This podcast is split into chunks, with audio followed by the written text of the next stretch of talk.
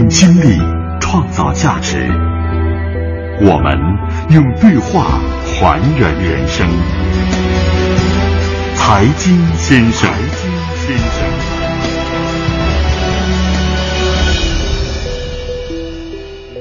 他是非典型性理工男，风趣幽默，擅长调侃，调侃别人也调侃自己。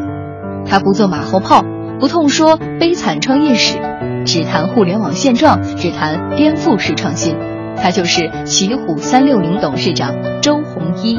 本期话题：小马哥的启示。周鸿祎一直强调互联网领域中用户的价值。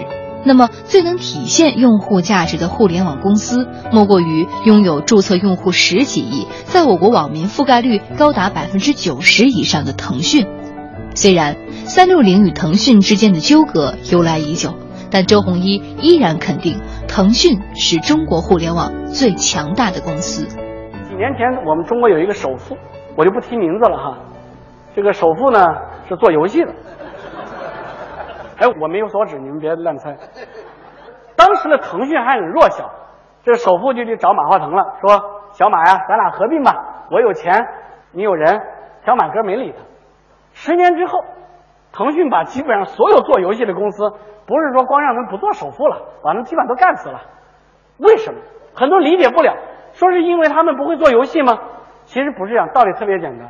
今天你做一款游戏，你虽然游戏里很赚钱，只代表了你有一些客户，但是当这款游戏大家玩腻了呢，他们就都走掉了，对不对？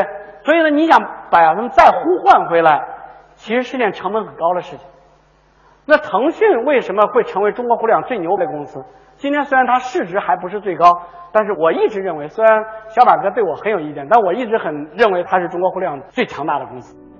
从一九九八年，马化腾的父亲拿着五十万注册资本注册了腾讯公司，到二零一五年，腾讯市值超过一万两千七百九十一亿，这中间有多少投资人悔不当初？又有多少腾讯的用户一直关注和见证着腾讯的成功？他们当年在做 QQ 的时候，很多人看走了眼。当年他有几家公司投资了腾讯，但是很早把股票卖掉了。其中有一个是李泽楷先生，对吧？李泽楷先生如果不卖腾讯的股票，今年恐怕就超过他爸爸了。为什么当时很多投资人跟我谈过，他们不看好腾讯？因为他们觉得腾讯挣不了钱啊！一帮小屁孩在上面搞网恋、见网友，对吧？然后呢，在上面聊天，聊天内容不堪入目，你想插个广告都插不进去，它有什么价值呢？对吧？当年门户多么高大上，但是它有一个最牛，就是用户离不开。当时中国整个的年轻人又玩不起手机，又没有沟通的渠道，很多年轻人就天天泡在 QQ 上，一天挂十几个小时。这就是我说的用户的力量。所以后来奇迹就发生了。为什么腾讯我们内部管的说腾讯是块奥土，叫插根扁担都开花？为什么呢？因为它有用户。虽然最早马化腾也曾经想五十万把它卖掉，因为马化腾也不知道怎么赚钱。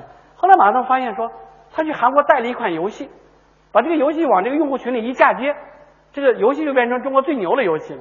好，这款游戏不好了没关系，因为这些用户呢，都还在他的免费聊天服务上，这些用户永远沉淀在腾讯的平台上，所以腾讯只要再找一款游戏，所以你看互联网这么多年过去之后，什么模式赚钱，小马哥只要把它嫁接过来，它都是最牛的公司。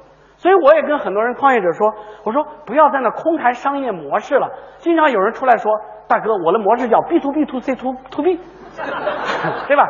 我说您 to X to Y 都不行，为什么呢？因为模式都是建立在用户基础之上的。你看，你什么时候看马化腾谈模式？那不跟你谈模式。当年有一个博客业务，全中国所有做博客的公司都亏死了，门户博客业务都关闭了。只有马化腾把博客嫁接到腾讯，变成叫 QQ 空间，是变成最赚钱的博客业务，没啥差别。就人家有几亿用户在呢，您就几十万用户，你用户规模根本不成比例。你说把一个同样的商业模式嫁接在一个没有用户，你天天就巧妇难为无米之炊；一个有几个亿用户，用户多了，你百分之一的用户为你付费，你恐怕都一年会挣几千万。